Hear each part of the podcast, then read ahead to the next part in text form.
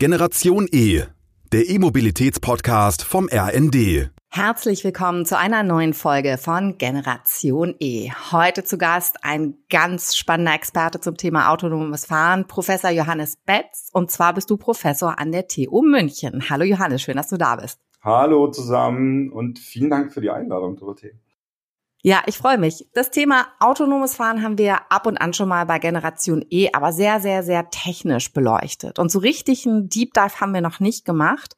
Und deswegen freue ich mich wahnsinnig, denn du bist nicht nur Ingenieur und sozusagen deckst nicht nur die technische Seite ab, sondern du hast noch eine Besonderheit, die dich berührt hat, sag ich mal. Deswegen Mach doch vielleicht mal einen kurzen Schwenk durch deine Historie und erläuter uns, äh, warum das autonome Fahren dich fasziniert und vielleicht auch noch ein Stück weit über die technischen Besonderheiten hinaus.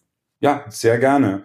Also, ähm, ich würde einfach nur mal ganz kurz anfangen, wo komme ich denn überhaupt her? Ja, von meiner Ausbildung her bin ich ein klassischer Fahrzeugtechniker. Das heißt, ich habe irgendwann mal Fahrzeugtechnik studiert an der Universität und in der Ausbildung, das war vor knapp zehn Jahren, man eigentlich die Grundlagen für, für Fahrzeuge. Fahrwerke, auch Verbrennungsmotor damals noch, dann aber auch schon Elektromobilität. Irgendwann war ich dann fertig und habe gesagt, okay, ich würde gerne an meiner Doktorarbeit schreiben, ich möchte das Ganze ein bisschen vertiefen. Bin dann hier nach München gekommen, an die TU und habe dort dann auch im Bereich der Elektrofahrzeuge gearbeitet. Also dann schon sehr, sehr zukunftsträchtige Themen. Es war vor zehn Jahren. Da hatten wir, da hatten wir noch nicht an E-Fahrzeuge geglaubt. Mittlerweile ist es ja ganz anders. Und als ich dann fertig war mit der Doktorarbeit, habe ich gesagt, okay, ich möchte immer noch weiter in dem Thema arbeiten, aber ähm, tatsächlich noch mal in einem anderen Bereich. Und dann kam das Thema autonomes Fahren auf. Ja, das war 2017. Und auch da, damals wusste noch keiner, wie funktioniert's, ähm, was ist die richtige Technologie dafür.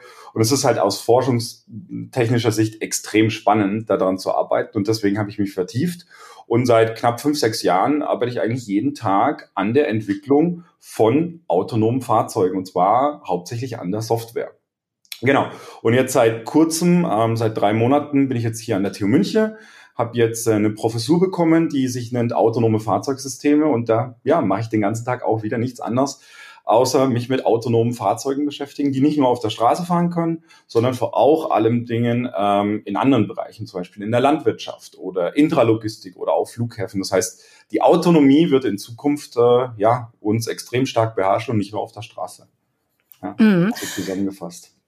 Jetzt muss ich aber ganz kurz nachfragen, was ist denn Intralogistik? Ja, wenn du innerhalb einer Firma, ähm, zum Beispiel in der Halle, in der Produktion, ähm, Roboter hast, die von A nach B fahren und Material von A nach B bringen oder produzierte Teile von A nach B bringen und das müssen nicht mehr Menschen machen. Also in einer Halle die logistischen Operationen durchführen. Mm, verstehe. Sag mal, wenn ich jetzt noch nicht so viele Berührungspunkte mit dem Thema autonom, autonomen Fahren hätte, was würdest du mir als allererstes erklären? Was ist das Allerwichtigste, was ich wissen muss? Ja, also das Aller, Allerwichtigste, was du wissen musst, ist, dass wir zwei Sachen brauchen einem autonomen Fahrzeug. Wir brauchen Hardware und wir brauchen Software. Und ich erkläre das meinen Studierenden immer so, stellt euch immer vor, wir versuchen ja den Menschen zu ersetzen. Der Mensch hat, zuallererst hat er Augen, damit sieht er. Also bauen wir in das Fahrzeug Sensoren ein und damit können wir sehen. Nummer zwei, wir haben Hände und Füße, dann bauen wir Hardware in das Fahrzeug ein, nämlich Aktuatorik. Damit können wir dann lenken und bremsen. Und dann haben wir die Hardware-Seite schon mal abgedeckt. Und dann kommt der wichtigste Teil, nämlich das, was in unserem Gehirn passiert, nämlich die Software. Und wir als Menschen, wir haben gelernt, Auto zu fahren. Ähm, ich gebe dir mal das Beispiel, denk immer mal dran, wann deine erste Erinnerung ans Autofahren kommt, die ist, du warst mit deinen Eltern schon mal im Auto gesessen. Und die haben dir beigebracht, rote Ampel stehen bleiben. Zebrastreifen stehen bleiben. Also du hast schon relativ lange gelernt, Auto zu fahren und jetzt müssen wir unserem Auto das auch beibringen und das machen wir dann in Software. Und Software kann man sich dann so vorstellen, dass du als Mensch, du machst es nämlich so, du sitzt auf der, stehst auf der Straße und detektierst erstmal, was ist um dich herum. Welche Objekte, wo ist ein Objekt, wo ist die Fahrspur und das nennen wir in der Software die sogenannte Umfeldwahrnehmung. Das ist Teil Nummer eins. Das musst du in Software umsetzen. Wenn du das geschafft hast, dann kommt Teil Nummer zwei, ist die sogenannte Pfadplanung. Was machst du als Mensch? Du hast detektiert, dass vor dir Objekte sind. Also versuchst du jetzt einen Pfad dadurch zu planen und siehst, oh, die nächsten 10, 20 Meter, so muss ich überholen, da muss ich entlangfahren, da ist alles sicher. Und damit bin ich auch ja, flexibel auf der Straße und dynamisch unterwegs. Wir setzen das dann ebenfalls in Software um, Fahrtplanung, und schauen, dass wir für die nächsten 10, 20, 100 Meter eine Pfad planen. Und wenn wir das geschafft haben, dann kommt Teil Nummer drei. Wir Menschen nennen das äh, ja Gas geben und lenken. Wenn du wirklich das Lenkrad bewegst, ja, und das nennen wir in der Software nennen das Regelungstechnik und all das, was wir vorher geplant haben, fahren wir dann ab. Und dann tatsächlich jetzt grob zusammengefasst können wir tatsächlich autonom fahren mit diesen. Mhm. Jetzt habe ich heute Morgen schon meinen Sohn, weil es geschüttet hat, mit dem Auto zur Schule gebracht. Ja. Und das war komplett anders als gestern, als vorgestern. Also wenn ich jetzt mal drüber nachdenke, wenn ich diese drei Aspekte, die du gerade erläutert hast, vor mir sehe, das ist unfassbar komplex. So. Äh, wird es denn irgendwann überhaupt diesen Punkt geben, dass alle möglichen Situationen, die überhaupt passieren können, softwareseitig abgedeckt sind, dass mhm. wirklich der Mensch ersetzt ist? Ähm, simple und einfache Antwort ja. Und komplizierte Antwort, ja, das dauert extrem lange. Ähm, ich erkläre es dir. Was wir gerade machen in der, in der Entwicklung, was wir gerade in der Industrie auch machen, wir wollen alle diese Situationen noch gar nicht abdecken, weil wir es nicht können. Und wir machen das ähm, ein bisschen anders, wenn wir sagen, wir haben viel, viel einfache Situationen. Zum Beispiel, wir wollen nur autonom fahren auf der Autobahn. Mercedes-Benz hat zum Beispiel jetzt eine Technologie auf die Straße gebracht, der sogenannte Staupilot. Und dieser Staupilot, der funktioniert nur unter bestimmten Bedingungen. Bis 60 Stundenkilometer ähm, bei Tag, bei schönem Wetter und nur auf deutschen Autobahnen. Also das System wird eingeschränkt, aber es bietet dir dann eben Autonomie an. Und so machen wir das gerade. Das heißt, wir versuchen immer, das System einzuschränken und letztendlich dem Kunden oder wer auch immer damit autonom fahren möchte, eine gewisse Autonomie beizubringen. In deinem Fall müssten wir dann eben sagen, hey, wir müssen jetzt ähm, für die Gegend, wo du wohnst, weil du fährst ja deinen Sohn jeden Tag äh, immer dieselbe Strecke, dafür müssten wir dann die Autonomie entwickeln und sagen, hey, in diesen Fällen, wenn es vielleicht jetzt auch regnet, kannst du autonom fahren, aber nur in diesem Bereich und dann eben nicht in anderen Bereichen. Und dafür könnten wir dann die Autonomie schaffen. Und alles andere, was dann komplizierter wird, das versuchen wir dann in den nächsten 10, 20 Jahren zu entwickeln und auch daran zu forschen. Okay, also wir reden hier eher über Dekadenschritte als ähm, über wirklich äh, krasse Innovationssprünge. Jetzt habe ich mal drüber nachgedacht, wenn ihr solche Lernkurven, nenne ich das jetzt mal, ja, also sozusagen genau. ja. das, ja, versucht darzustellen, wie macht ihr das denn? Also ist es so, dass wirklich am lebenden Objekt, also zum Beispiel, ich habe ein Auto, das so eine Technologie hat und ich sende dann meine Informationen an euch oder mhm. passiert das im Labor oder wie findet das überhaupt statt, so eine Simulation? Ähm, also als allererstes mal, wenn du die Technologie entwickelt hast, habe ich ja vorhin erklärt, wir haben jetzt die Hardware, wir haben die Software, wir packen das alles zusammen und haben unser Fahrzeug, dann wird es wirklich ex exzessiv erstmal in der Simulation abgetestet. Ja, bei mir am Computer. Und da muss es dann ganz viele Szenarien durchfahren. Dann haben wir ein und dasselbe Szenario. Stell dir vor, Autobahnfahrt 100 Kilometer. Und dann fahren wir das 1000 Millionen Mal durch mit unterschiedlichen Parametern. Wir ändern das Wetter, wir ändern Tag, wir ändern Nacht und so weiter. Und dann kriegen wir Werte, und diese Werte sagen uns, wie gut war das Fahrzeug unterwegs. Ja, und anhand dieser Werte können wir erstmal beurteilen, das war gut, was wir entwickelt haben oder es war schlecht und wir müssen es eben verbessern. Und dann testen wir das erstmal durch. Und erst wenn wir in der Simulation so gut sind, dann kommt es aufs reale Fahrzeug und dann testen wir das Ganze nochmal in der Realität ab. Natürlich erstmal auf ja, abgesperrten Kursen und erst wirklich ganz final auf der Straße, bis wir dann wirklich sicher sein können, ja, das ist eine Funktion, die können wir rausgeben an den Kunden, die können wir rausgeben an den, ähm, ja, an denjenigen, der, der gerne diese Funktion hätte an den Partner. Bei uns in der Forschung läuft es genauso ab, nur mit dem einen Unterschied, dass wir tatsächlich am Ende nicht ein fertiges Produkt haben, sondern ein Forschungsergebnis, von dem wir sagen können, ja, wir haben es jetzt äh, ein paar Mal abgetestet und wir können nicht sagen, grundsätzlich funktioniert's. Jetzt müssten wir es aber noch weiterentwickeln. Mhm. Jetzt mal eine Frage, die ich mir so noch nie gestellt habe. Warum wollen wir überhaupt den Menschen ersetzen am Steuer? Das ist tatsächlich die, eine der, der wichtigsten und spannendsten Fragen, weil das versuche ich ja auch mal meinen Studierenden zu erklären. Dem Moment, wo wir wieder sagen, wir packen mehr Fahrzeuge auf die Straße, kreieren wir andere Probleme. Nichtsdestotrotz gibt es für mich vier Aspekte an dieser Stelle, die meines Erachtens nach das rechtfertigen und vor allem erklären. Nummer eins ist Sicherheit. Und das ist der absolute Punkt. Wir haben immer wieder Menschen, die auf der Straße umkommen.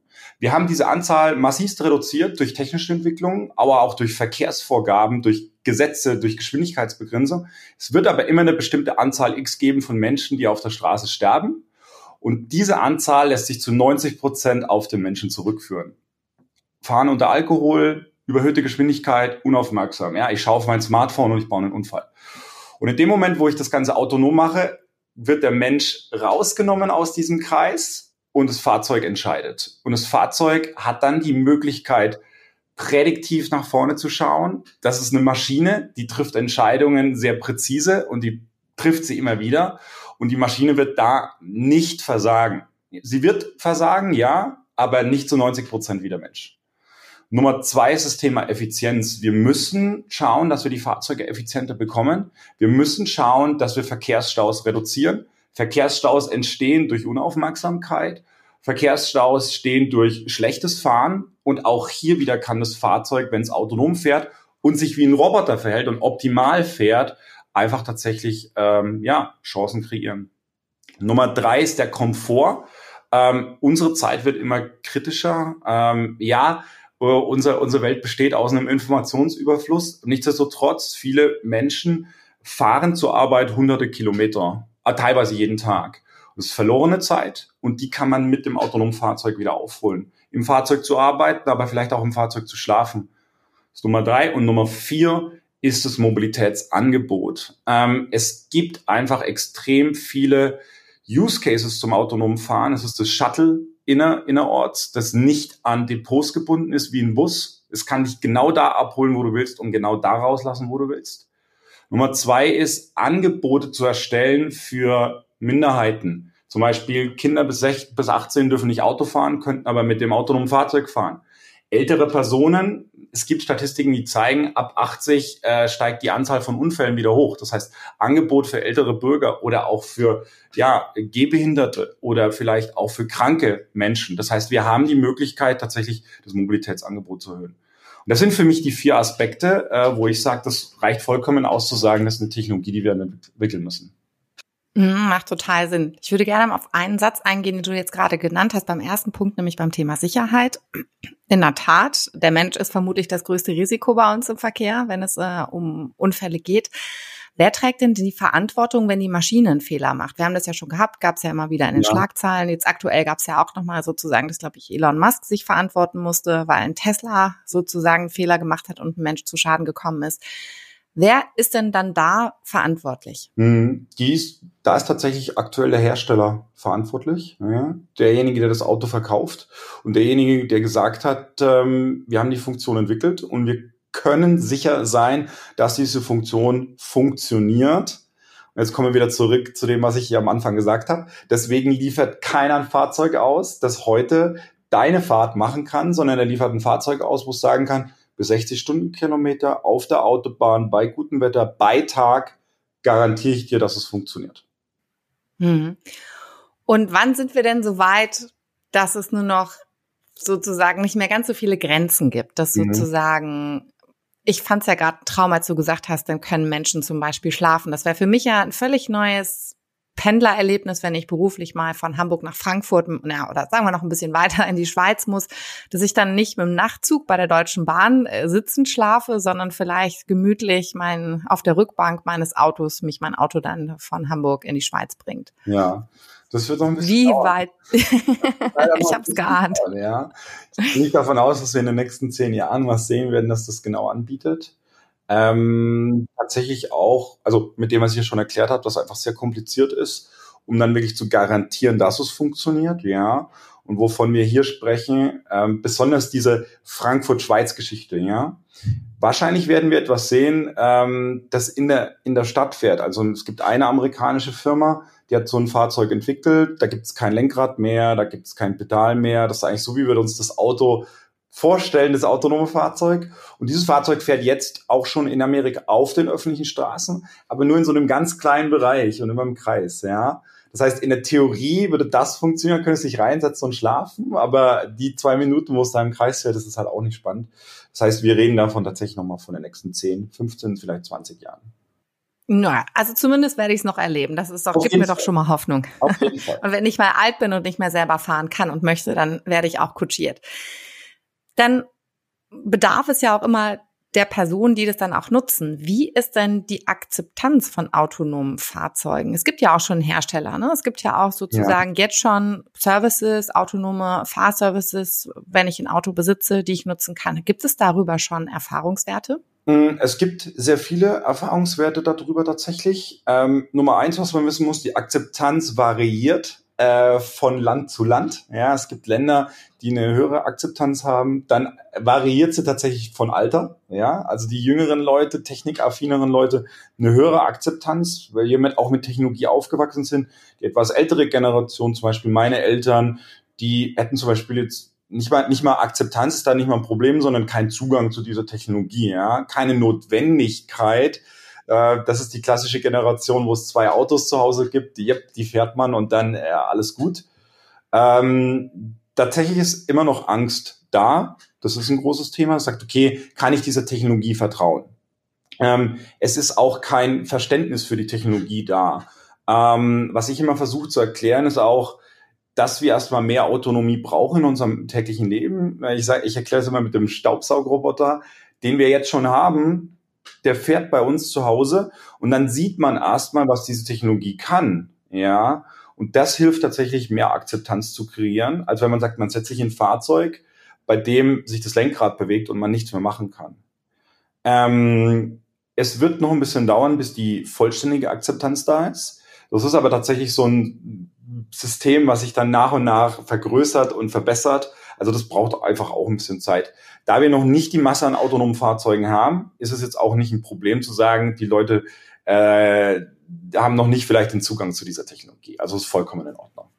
Mhm. Es gibt es ja in unterschiedlichen Ländern unterschiedliche Regularien, was das Thema autonomes Fahren angeht. Wenn ich jetzt mal das Beispiel nehme, ich fahre von Deutschland in die Schweiz und vielleicht weiter nach Italien, könnte es mir dann passieren, dass mein Auto anders sozusagen, was das autonome Fahren angeht, andere ähm, Erlaubnisse hat mhm. oder ich sozusagen als Fahrer wieder wach werden muss und dann, ja. weil ich wieder ans Steuer eingreifen muss. Wie sieht's da aus?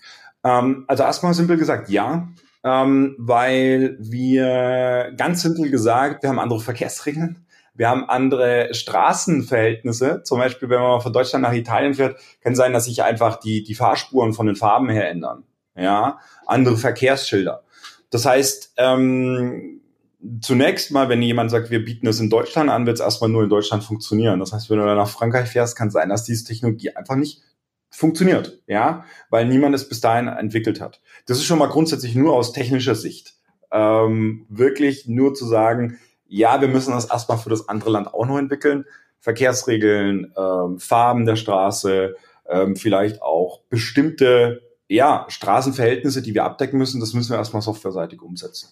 Nummer zwei ist aber, da wir haben tatsächlich, dass wir, da wir in der EU leben, gibt es auch EU-Regularien und Richtlinien, die sich ans autonome Fahren wenden. Und da hat man tatsächlich EU-seitig auch gemeinsame Werte, gemeinsame Vorgaben beschlossen, was diese Fahrzeuge letztendlich auch können müssen. Ja, zum Beispiel auch aus ethischer Sicht, äh, zum Beispiel auch aus Sicherheitssicht. Und da hat man dann Vorgaben gegeben, an die sich dann alle Hersteller halten sollten. Es sind keine, keine harten Vorgaben. Ähm, und Nummer zwei hat man dann aber auch in der EU ein, versucht man gerade ein gemeinsames Gesetz aufzubauen, das dann autonomes Fahren auch erlaubt. Das tatsächlich haben wir quasi jetzt den größeren Schirm gespannt über die EU, damit zum Beispiel jemand, der ein Fiat entwickelt aus Italien und äh, Mercedes-Benz aus Deutschland, dass die dieselben Vorgaben haben und damit alle Fahrzeuge ungefähr ein ähnliches Verhalten haben. Also mhm. da ist man auch tatsächlich dran, das zu ähm, ermöglichen. Mhm. Wie sieht es denn aus, sozusagen, wenn du jetzt Forschungsergebnisse hast, teilst du die dann mit OEMs, also mit großen mhm. Herstellern? Und gibt es da auch einen Wissenstransfer innerhalb der Hersteller? Ja, also ähm, wir haben die, wir haben die Philosophie oder ich bei mir an, an meiner Professur und mit den, mit den anderen äh, Professoren, mit denen ich hier zusammenarbeite, haben wir die, die Philosophie Open Science, äh, Open Data, Open Mind, so nennen wir das.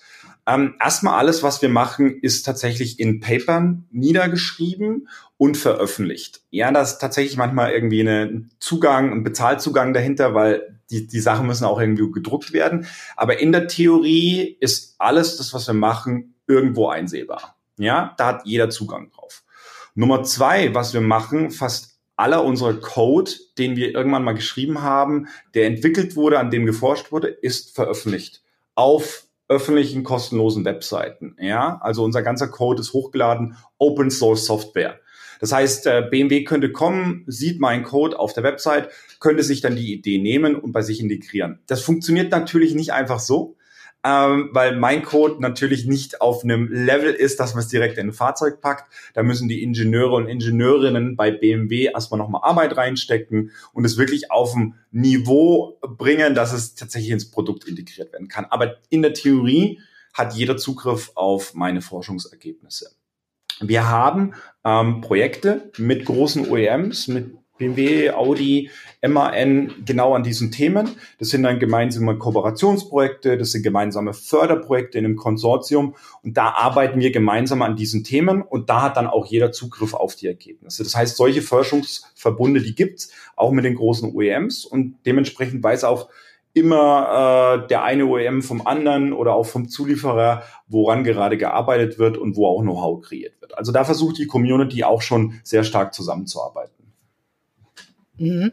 Wenn wir jetzt mal international gucken bei den Herstellern, da drängen jetzt ja sehr disruptive und auch ganz neue Marken und Hersteller auf den Markt zum Thema Elektromobilität.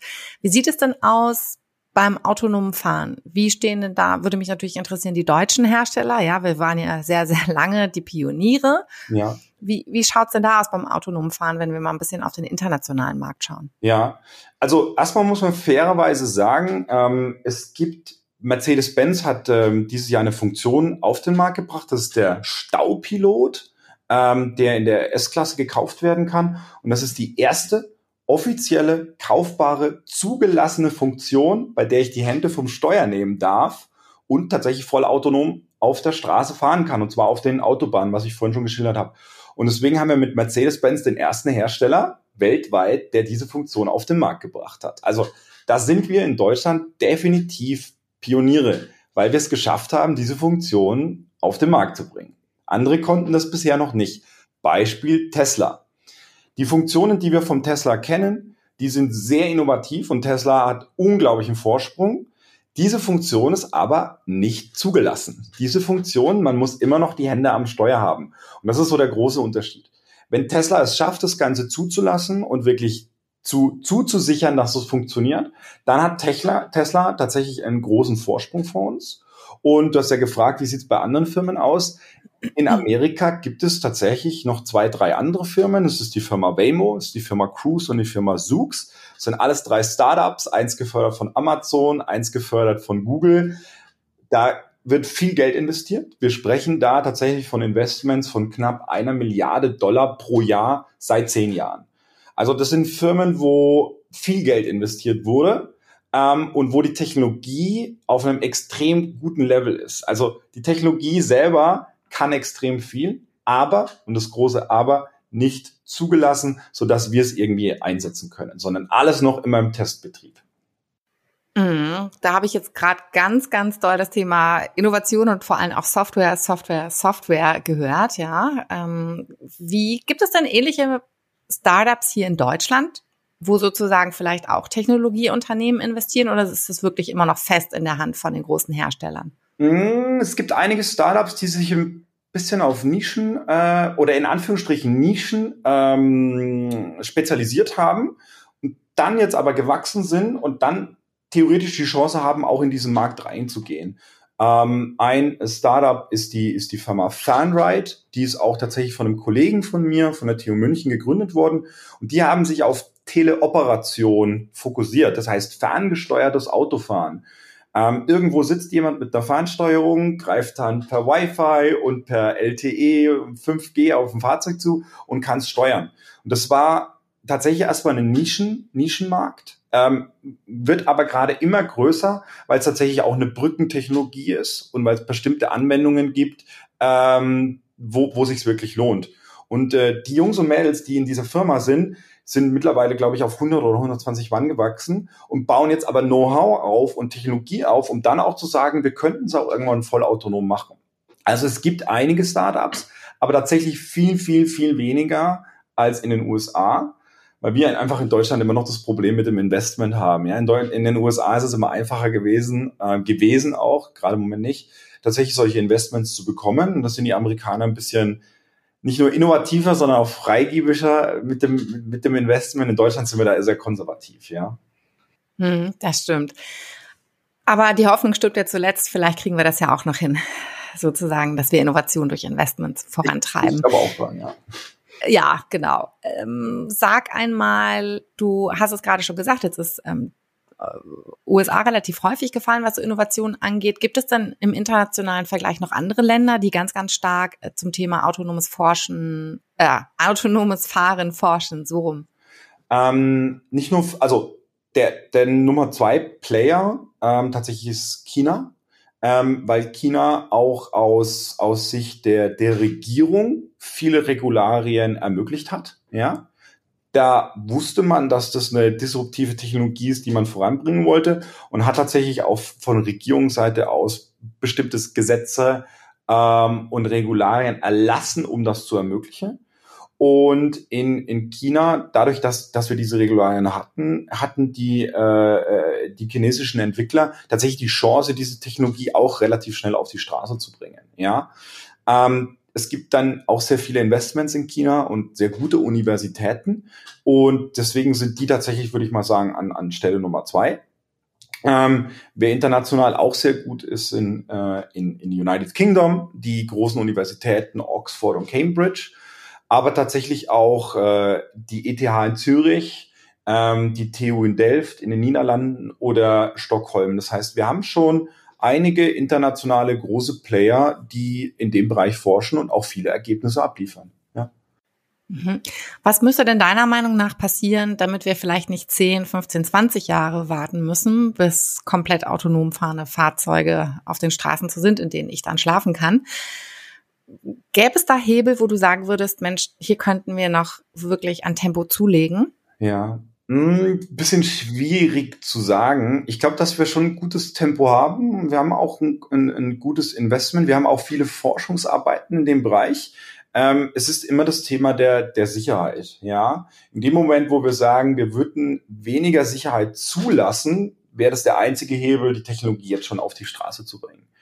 Auch das könnte man abfangen, indem man vielleicht sagt, okay, in dem Moment, wo das Fahrzeug unsicher ist, was es tut, bleibt es einfach am Straßenrand stehen und damit müsste man halt leben, ja. Das Problem dabei ist aber, wenn, wenn du oder ich so ein Auto haben und dann bleibt es vielleicht alle 100 Kilometer einmal stehen, äh, fahren wir genau einmal damit und nie wieder, ja. Und dann beißt sich so ein bisschen die Katze in den Schwanz. Also wenn wir jetzt die Sicherheit runter schrauben und sagen, wir erlauben es, können aber vielleicht gewährleisten, dass das Fahrzeug immer in einen sicheren Zustand geht und dann bleibt es dafür zehnmal stehen, haben wir auch nichts gewonnen. Ja, ähm, ich glaube, dass es tatsächlich Stand heute einfach kein Muss ist, diese Technologie zu haben, sondern dass wir jetzt graduell hochfahren, Beispiel, vielleicht ist in deinem Auto, du hast einen Tempomaten, dann gab es jetzt den, den ACC, Adaptive Cruise Control, wo das Fahrzeug dann sogar beschleunigt. Jetzt gibt es den sogenannten äh, Spurhalteassistenten, ja. Und du siehst, über die letzten 20 Jahre kam immer mehr Technologie rein. Wir lernen mit dieser Technologie und wir finden diese Technologie gut. Das heißt, niemand erwartet von heute auf morgen äh, ein voll autonomes Fahrzeug, das alles kann. Ganz im Gegenteil. Ich glaube, dass es tatsächlich auch für uns als Kunden ne, und Nutzer vollkommen ausreicht, irgendwann eine Technologie zu haben, mit der wir nur auf der Autobahn autonom fahren können und dann immer ein bisschen mehr. Hm, ja, verstehe. Also so eine sukzessive Weiterentwicklung und dann kann auch immer noch jeder selber entscheiden, ob äh, der Technik vertraut wird oder nicht. Genau. Ähm, dann vielleicht eine Frage zum Schluss. Da musst du sagen, ob du da aussagefähig bist bei mir sozusagen, wenn ich drüber nachdenke, es sind ja softwarebasierte Services. Ja. Es gibt ganz viele Over-the-Air-Updates. Also das Auto ist auf einmal online. Dann schwingt bei mir auch so ein bisschen mit, Mensch, wie sicher ist denn das? Also kann sich jemand einhacken zum Beispiel und dann was auch immer tun. ähm, im Idealfall nur das Radio anmachen oder die ja, Lüftung, ja, ja, aber gibt natürlich auch noch andere Szenarien, die ich gar nicht äh, skizzieren möchte.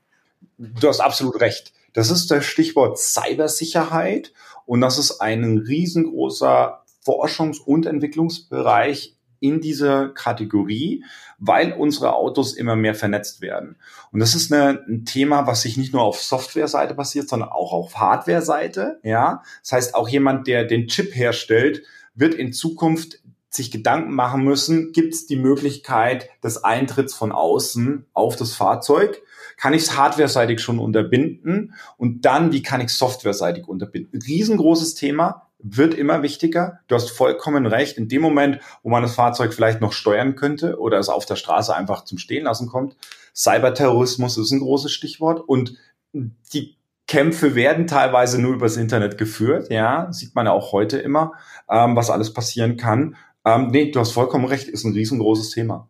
Ist aber tatsächlich nochmal ein eigener Themenbereich für sich, der auch gesondert betrachtet werden kann weil ähm, der Zugriff auf, auf, auf, auf Computer ähm, softwareseitig, hardwareseitig ist nochmal ein komplett eigener Themenbereich und ist nicht mal nur ans äh, autonome Fahrzeug gebunden, sondern eher an die Technologie an sich.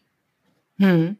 Jetzt haben wir das Auto die ganze Zeit in unserer Diskussion immer nur so singuliert betrachtet. Jetzt hast du aber gerade ein Stichwort genannt, nämlich Vernetzung. Mhm. Sind denn bei euren ganzen Situationen, die ihr simuliert, sprechen da auch sozusagen die einzelnen Verkehrsteilnehmer miteinander? Ist das überhaupt wichtig? Ja, ähm, in meinem Fall tatsächlich nicht. Ähm, es gibt andere Forscher, die machen das, die betrachten das. Das also ganz simpel gesagt, wenn wir das ermöglichen können, haben wir potenzieren wir unsere unser Potenzial nochmal. Wir vergrößern das, äh, weil dann ist man noch mal flexibler, dann ist man quasi noch optimaler, dann ist man noch besser, dann hat man noch mehr Möglichkeiten. Also grundsätzlich sehr gute Idee. Ähm, der Nachteil dabei ist ein bisschen, wir brauchen noch mehr Hardware, wir brauchen noch mehr äh, Funktionalitäten und das System wird noch komplexer, als es jetzt schon ist. Das heißt, was man jetzt aktuell macht, sagt, okay, man schaut sich wirklich singulär an, fokussiert auf das Fahrzeug, versucht das zu ermöglichen und in ganz vielen Forschungsbereichen schaut man sich dann die Vernetzung an mit einer Ampel, mit der Verkehrssteuerung, mit ähm, Servern oder auch mit anderen Fahrzeugen. Ganz simpel gesagt, du hast ja einfach nicht so viele autonome Fahrzeuge auf der Straße, als dass die sich miteinander austauschen könnten. Aber auch das ist nochmal ein eigener Themenbereich, der sich damit beschäftigt, sodass Fahrzeuge miteinander kommunizieren werden können. Und wenn wir es schaffen, dann sind wir tatsächlich noch besser unterwegs. Mm, ich glaube dann sogar auch noch sicherer und die Vision Zero könnte dann wirklich irgendwann Realität werden. Exakt. Johannes, vielen, vielen Dank. Das war total spannend und wahnsinnig kurzweilig für ein doch sehr komplexes Thema. Das hast du ja. für mich und ich denke auch für die meisten Zuhörer extrem gut dargestellt. Herzlichen Dank für deine Zeit und ganz viel Erfolg. Ich bin gespannt, was sich in den nächsten Jahren noch alles ergeben wird. Ja, vielen Dank nochmal für die Einladung. Es hat unglaublich Spaß gemacht, mit dir zu, zu quatschen und ja, dir alles Gute. Danke, dir auch. Ciao. Das war Generation E, der E-Mobilitäts-Podcast vom RND.